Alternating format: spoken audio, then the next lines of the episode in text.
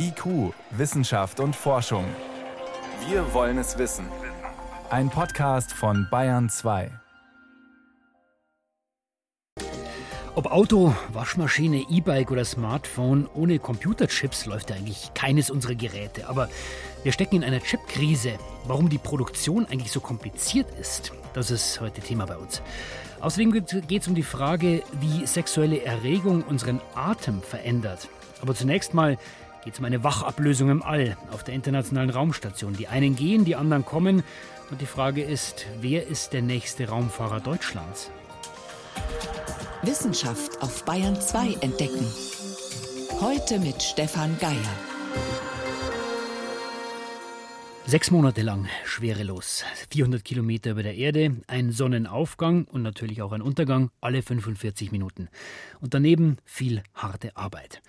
Das Leben auf der Internationalen Raumstation ist exotisch. Matthias Maurer, der zwölfte deutsche Astronaut, ist jetzt seit einem guten halben Jahr im All. Vor 13 Jahren habe ich mich beworben, um Astronaut zu werden. Und 13 Jahre hat es jetzt gedauert, ein intensiver Weg. Aber ich denke, jede Minute, die ich hier investiert habe, die hat sich absolut rentiert, weil äh, ich glaube, es ist ein sehr, sehr einzigartiger Job. Und dieser Job endet morgen früh erstmal. Morgen macht er sich auf die Rückreise und am Freitag früh kommt er dann wieder auf der Erde an. Wir hoffen, dass er uns bald von seinen Erfahrungen da oben berichtet. Heute fragen wir, wer kommt eigentlich nach Matthias Maurer? Wer ist der nächste deutsche Astronaut? Oder vielleicht Astronautin? Schließlich war noch nie eine deutsche Frau im All. Warum eigentlich nicht? Was können Frauen beitragen, was Männer nicht können? Das konnte ich kurz vor der Sendung Claudia Kessler fragen. Sie ist Raumfahrtingenieurin, seit 30 Jahren in der Raumfahrtindustrie unterwegs und wir haben sie kurz vor der Sendung am Rande einer Konferenz erwischt. Frau Kessler, ich grüße Sie. Ja, hallo Herr Geier. Bleiben wir mal kurz noch bei Matthias Maurers Rückkehr. Sie arbeiten ja, wie gesagt, seit vielen, vielen Jahren in der Raumfahrtindustrie. Kitzelt Sie das eigentlich noch, wenn da so ein deutscher Astronaut wieder zurückkommt und diesen abenteuerlichen Ritt hinter sich bringt? Ja klar, also gerade so eine Rückkehr von der Raumstation ist ja immer auch aufregend. Der Wiedereintritt ist ja immer auch nach dem Start so ungefähr das risikoreichste, was bei der Mission eben passiert. Und natürlich ist es immer wieder aufregend und spannend. So ein Flug zur ISS ist ja inzwischen eigentlich Routine, könnte man sagen, bei allen Risiken, die die Raumfahrt natürlich birgt. Warum fasziniert Sie das immer noch? Ja, also mich fasziniert ja immer die Vorstellung, am liebsten selbst dorthin zu fliegen und einfach mal die Schwerelosigkeit zu spüren, diesen Blick von außen auf die Erde zu werfen und dann einfach das Gefühl zu haben, Teil des Universums zu sein, damit draußen zu sein und sich einfach mal in diesem großen, weiten Teil zu fühlen. Dann springen wir mal ein paar Tage nach vorne. Matthias Maurer ist wieder da. Ja, und dann, wer kommt dann als nächstes? Ja, dann kommt hoffentlich endlich die erste deutsche Frau im All, die erste deutsche Astronautin. Denn bisher waren ja nur deutsche Männer im All. Und das fehlt einfach in Deutschland. Es waren zwölf deutsche Männer bislang im All. Sie sagen, es wird Zeit für eine Frau. Warum eigentlich? Ja, das gibt eine ganze Reihe von Gründen. Also zum einen natürlich einfach auch aus dem Gleichheitsprinzip heraus. Ähm, ja, wir haben gleich viel deutsche Frauen und Männer als Einwohner, also macht es ja eigentlich Sinn, dass dann auch endlich mal eine Frau fliegt. Aber das ist ja nicht der einzige Grund, die natürlich eine große Vorbildfunktion hat für Mädchen, um Mädchen für Technik zu begeistern. Aber es gibt auch einen wissenschaftlichen Grund, denn es werden ja viele medizinische Experimente auf der Raumstation gemacht, wo quasi der Astronaut, die Astronautin das Testobjekt, das Meerschweinchen sind. Und da braucht man natürlich auch Daten von Frauen. Da geht es zum Beispiel um Osteoporose, die sich im All ja sehr schnell aufbaut in den Knochen durch die Abwesenheit der Schwerkraft. Und darüber gibt es in Deutschland einfach keine Daten. Wenn wir mal in andere Nationen dagegen schauen, in den USA, da ist es eigentlich normal, dass Frauen auch mit auf die Raumstation fahren. Die Italienerin Samantha Cristoforetti ist jetzt schon zum zweiten Mal oben für die Europäische Raumfahrtorganisation. Warum tun wir uns in Deutschland so schwer damit, eine Frau zu schicken? Ja, also das ist so ein bisschen historisch gewachsen, gerade in Deutschland. Das ist natürlich insgesamt so mit Frauen in Führung, auch Frauen im Management, Frauen im Vorstand. Also wir tun uns ja in vielen Bereichen immer noch sehr schwer und haben da sehr, sehr wenig Frauenanteil.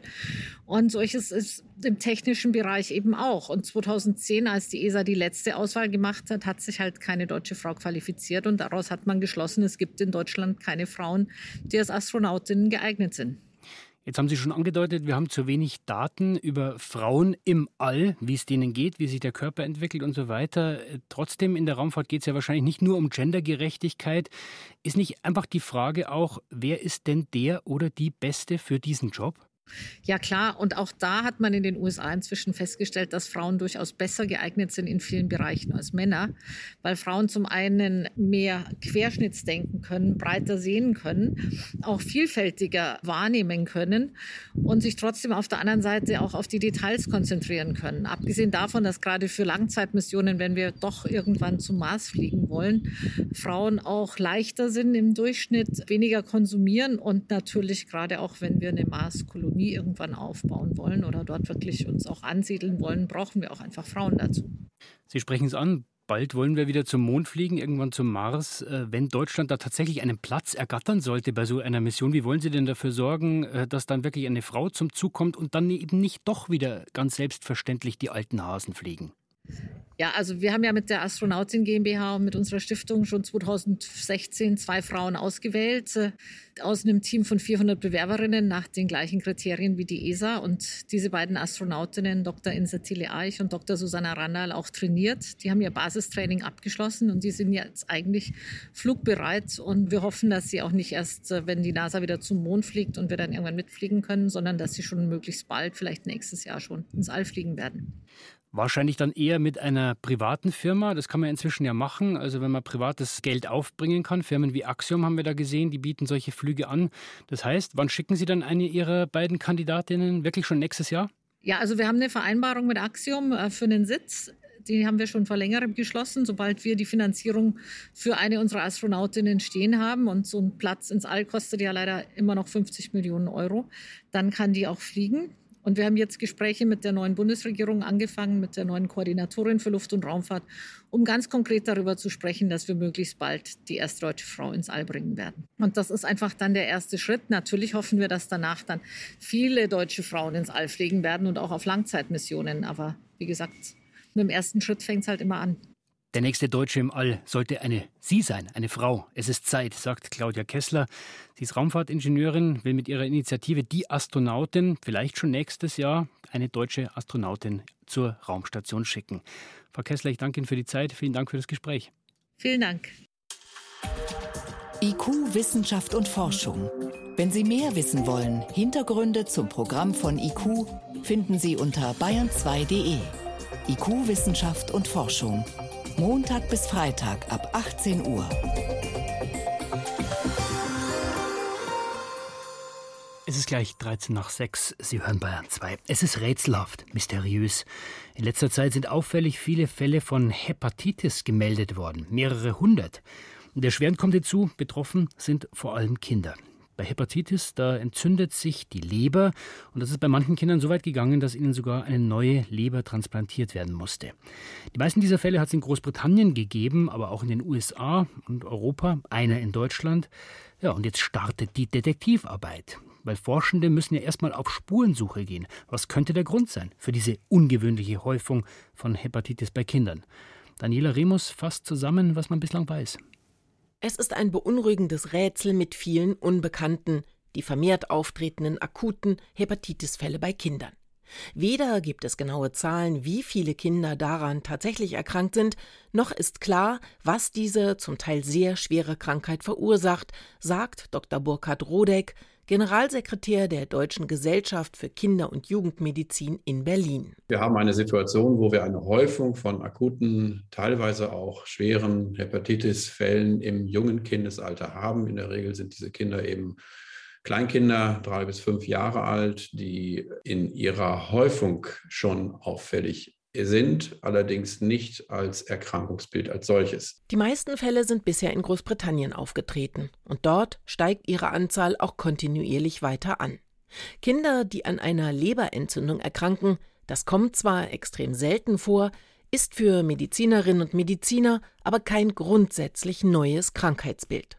Trotzdem machen ihm die vielen Hepatitis-Erkrankungen dennoch ernsthafte Sorgen, so der Kinderhepatologe Burkhard Rodeck. Erstmal ist es ein Alarmsignal, so muss man das interpretieren. Es ist vollkommen richtig, äh, dass man jetzt Reporting-Systeme aufbaut, um überhaupt die Zahl der betroffenen Kinder irgendwie abschätzen zu können, um auch abschätzen zu können, wie viele von diesen Kindern nehmen tatsächlich einen schweren Verlauf einer Hepatitis, Insoweit, ja, wir müssen aufpassen, aber wir brauchen jetzt nicht generell Angst zu haben, dass alle unsere Kinder jetzt plötzlich eine Hepatitis haben. Auch die Weltgesundheitsorganisation WHO und das Europäische Zentrum für die Prävention und Kontrolle von Krankheiten ECDC sprechen von einem besorgniserregenden Ereignis. Das Europäische Referenznetzwerk für seltene Lebererkrankungen hat eine europaweite Umfrage organisiert. Sie wird in diesen Tagen veröffentlicht, um eine verlässliche Datenbasis und damit eine bessere Einschätzung zu bekommen, erklärt der Leiter dieses Netzwerks, Professor Ansgar Lose vom Universitätsklinikum UKE in Hamburg. Von den 33 pädiatrischen Spezialleberzentren haben elf Zentren berichtet, es könnte sein, dass sie einen leichten Anstieg an Fallzahlen haben, während die anderen berichtet haben, dass sie keinen Unterschied zu früheren Jahren bisher sehen. Das kann natürlich daran liegen, dass sich sowas erst schrittweise ausbreitet in Europa. Insofern müssen wir weiter wachsam bleiben und die Zahlen im Auge behalten. Es kann aber auch daran liegen, dass es ein lokales Phänomen ist. Auch bei der Ursache tappen die Forschenden noch weiter im Dunkeln. Fest steht, keines der erkrankten Kinder ist von einem klassischen Hepatitis-Virus infiziert worden. Britische Forschende veröffentlichten letzte Woche erste Untersuchungsergebnisse, nach denen Adenoviren die Ursache sein könnten. Adenoviren sind weit verbreitet, sie können Atemwegsinfektionen hervorrufen oder auch Magen-Darm-Beschwerden. Für Adenoviren gibt es Zahlen, wobei eine vorausgegangene Adenovirusinfektion nur etwa bei zwei Drittel der Kinder nachweisbar war und damit auch hier kein eindeutiger Nachweis da ist. Aber es kann auch sein, dass der Nachweis einfach nicht gelungen ist. Es kann aber genauso gut sein, dass es auch noch irgendwelche anderen Viren sind. Denn es sei gar nicht so selten, dass auch andere Viren, wie beispielsweise Herpes oder Adenoviren, eine Hepatitis verursachten, sagt Ansgar Lose, Klinikdirektor des Universitären Leberzentrums in Hamburg. Gerade bei kindlichen Leberentzündungen sei es häufig extrem schwierig, die Ursache herauszufinden, denn manchmal lägen auch angeborene Stoffwechselstörungen vor. Eine zweite Hypothese, die intensiv diskutiert wird, ist der Zusammenhang mit einer Covid-Erkrankung. Aber auch die lässt sich bisher nicht eindeutig belegen, sagt der Kinderhepatologe Burkhard Rodeck. Wir sind jetzt über zwei Jahre in der Pandemie und haben viel Erfahrung mit auch Kindern, die betroffen sind. Und äh, jetzt auf einmal dann Hepatitisfälle, akute Hepatitisfälle im Rahmen von Covid-19-Infektionen wäre sehr ungewöhnlich. Das hätte schon eher auffallen müssen. Möglicherweise hängt die gegenwärtige Häufung der akuten Leberentzündungen bei Kindern aber doch auf andere Weise mit der Pandemie zusammen. Die Kinder könnten durch Lockdowns, soziale Isolation und Kindergartenschließungen ihr Immunsystem zu wenig trainiert haben. Sie haben also mit vielen Viren, wie den Adenoviren, aber auch mit vielen anderen, erst jetzt wieder zu tun und das gleich sehr massiv. Das Immunsystem könnte dadurch zu stark reagieren und beispielsweise Entzündungen wie die der Leber hervorrufen. Aber auch das ist nicht mehr als eine Hypothese. Erkenntnisse erwarten die Forschenden erst in den nächsten Wochen und Monaten. Bayern 2. Wissenschaft schnell erzählt. Das macht heute Sebastian Kirschner. Sebastian, los geht's mit haufenweise Zucker im Meer. Ja, es geht um eine wirklich große Menge.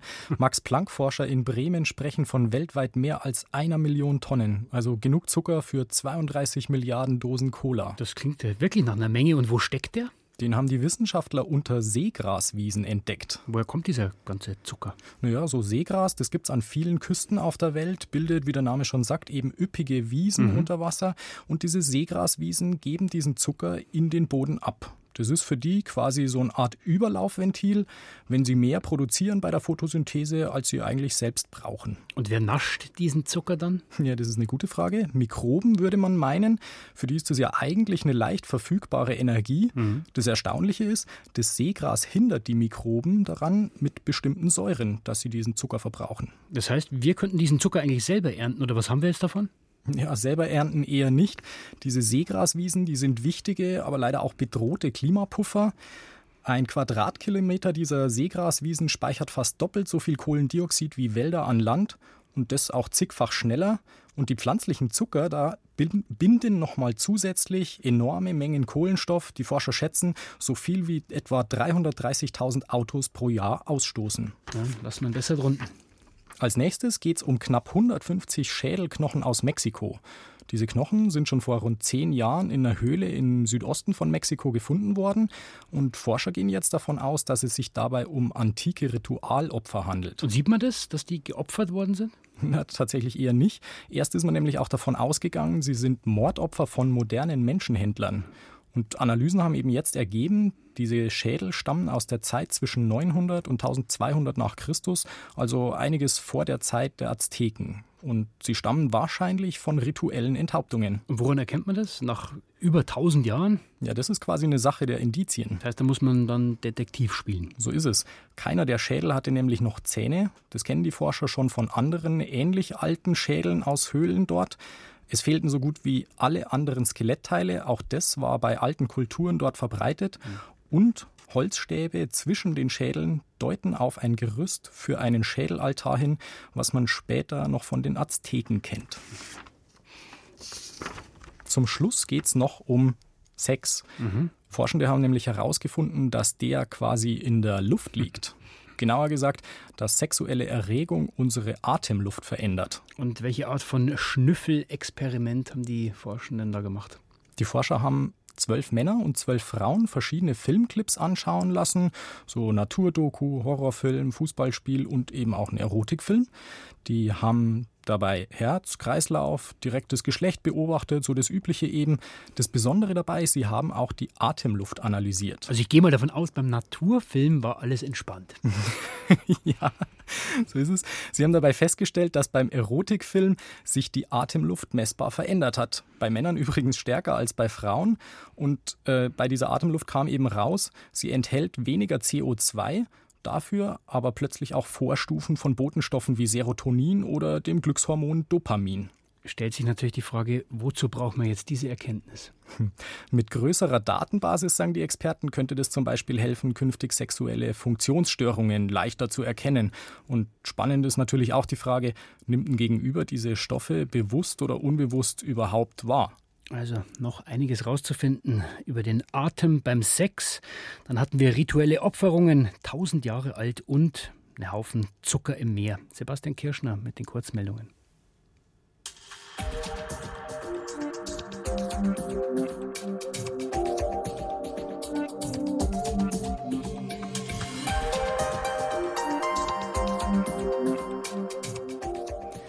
Wenn man sich zurzeit ein neues E-Bike für den Sommer kaufen will, dann kann es gut sein, dass man das gewünschte Modell nicht bekommt. Der Grund ist der Mangel an Computerchips. Und genauso ist es bei neuen Autos, bei Waschmaschinen, Kaffeemaschinen und vielen anderen Geräten. Die sind auf diese kleinen, hochleistungsfähigen Plättchen absolut angewiesen. Und wir stecken mitten in einer Chip-Krise. Die liegt einerseits an den weltweiten Lieferketten, die sind ja durch die Pandemie einigermaßen durcheinander geraten, auf der anderen Seite aber auch daran, dass die Basis dieser Chips, die sogenannten Wafer, immer schwerer in guter Qualität zu bekommen sind. Diese winzigen Teile werden aus Silizium hergestellt und warum das so kompliziert ist, das erzählt Helmut Nordwig. Ohne Silizium keine Mikrochips. Viel Silizium steckt im Sand, doch der ist viel zu stark verunreinigt, um ihn zu verwenden. Der Weg zur Mikroelektronik beginnt im Bergwerk.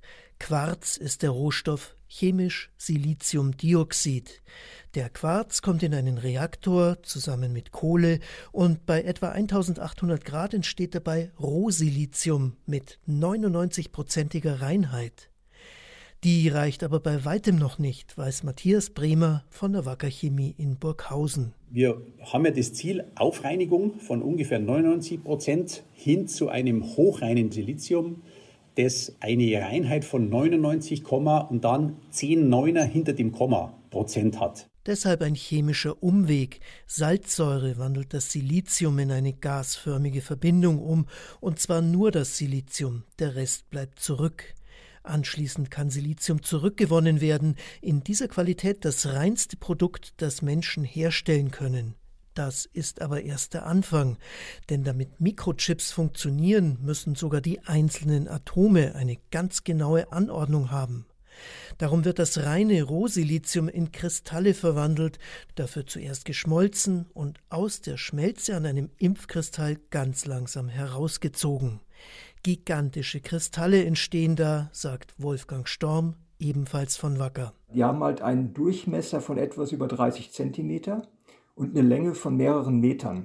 Das heißt, sie haben einen Kristall, der mehrere hundert Kilogramm Silizium wiegt und bei dem jedes Atom über den gesamten Kristall an einem vorgegebenen Gitterplatz sitzt. Nun haben die Experten also endlich den meterlangen Riesenkristall, nur um ihn gleich wieder mit einer Art Eierschneider in hauchdünne, pizzagroße Scheiben zu zersägen, jede nicht einmal einen Millimeter dick. Sie werden anschließend extrem glatt poliert. Wenn Sie den Chiemsee als Beispiel nehmen und die Oberfläche des Chiemsees als Scheibe nehmen, dann würde quasi ein Blatt, was auf dieser Oberfläche schwimmt, schon eine unzulässige Erhebung darstellen. Das ist also die Ebenheits- und Geometrieanforderung, die so eine Scheibe erfüllen muss. Wacker und andere Unternehmen beherrschen diesen Prozess seit Jahrzehnten. Für Europa ist das als Know-how strategisch wichtig. Deshalb hat die Bundesregierung eine Übernahme der Siliziumsparte von Wacker durch ein chinesisches Unternehmen Anfang dieses Jahres nicht genehmigt. Dabei ist die Chemie bis zur Pizzascheibe aus Silizium noch relativ einfach. Das wird im Folgenden ganz anders. Man kann tatsächlich sagen, dass heute weit über 1000 einzelne Herstellschritte notwendig sind, um von einem reinen Siliziumkristall zu einem Chip zu kommen, zu einem Computerchip, der entweder Speicher oder Logik darstellt. Und diese 1000 Schritte und das wissen die meisten Leute nicht, sind im Wesentlichen chemische Prozessschritte. Erklärt Benedikt Ernst von der Firma Merck in Darmstadt. Das Unternehmen hat sich auf die Lieferung hochreiner Chemikalien für diese unzähligen Schritte spezialisiert, zum Beispiel fotoempfindliche Schichten und Entwicklerlösungen. Denn das Design eines Chips wird zunächst auf die Siliziumscheibe projiziert, die anschließend die gewünschte Struktur bekommt. Photolithografie nennt sich dieses Verfahren. Inzwischen arbeitet es nicht mehr mit Licht, sondern mit Röntgenstrahlen, weil so alles noch kleiner werden kann. Die neueste Produktion ist ein 5-Nanometer-Prozess. Ein Haar ist ungefähr 50.000 Mal dicker als diese Struktur. Also das heißt, wir gehen in Größenordnung, wo die Atome eine Rolle spielen und dann kommen exotische Materialien in Einsatz. Es ist sogar so, dass man im Prinzip das ganze Periodensystem der Elemente momentan für eine Chipproduktion verwendet. Ja, ich nutze quasi jede Möglichkeit aus, um mit vielen Tricks diese kleinen Dimensionen und die Performance damit noch zu erreichen. Das Ganze passiert auch noch dreidimensional. Auf die Siliziumunterlage werden die winzig kleinen Chipbauteile aufgebracht, zum Beispiel Transistoren oder Speicher, jedes genau dort, wo es hingehört. Da braucht es Klebstoffe, Isolierschichten sowie Materialien, die später die beim Rechnen entstehende Wärme ableiten und vieles mehr. Zurzeit steigt der Bedarf an Mikrochips extrem an. Viele Werke kommen nicht mehr nach und investieren massiv in eine gesteigerte Produktion. Das dauert aber seine Zeit. Auch bei bestimmten Chemikalien gibt es derzeit Engpässe, meist wegen unterbrochener Lieferketten. Und es fehlt noch etwas ganz anderes, berichtet Benedikt Ernst. In der Tat ist es so, dass es weltweit momentan einen Engpass gibt an Experten in diesen Bereichen, speziell mit Halbleiterwissen. Jetzt ein Studium in Richtung Halbleiter oder in dem Fall Physik, Chemie, in diese Richtung zu gehen, ist definitiv ein sicherer Arbeitsplatz. Die Investitionsprogramme der großen Firmen, die benötigen so viel Mitarbeiter, da gibt es aus den Universitäten einfach nicht genug Nachschub. Der Weg vom Quarz im Bergwerk bis zum Mikrochip etwa in der Smartwatch ist kompliziert. Ohne Spezialchemie könnte er nicht bewältigt werden und ohne Experten aus diesem Bereich auch nicht. Also vielleicht eine Motivation für den ein oder die andere Abiturientin, die gerade fertig werden, sich mal intensiver mit Chemie zu beschäftigen. Soweit war es das vom IQ-Team für heute. Stefan Geier war am Mikrofon.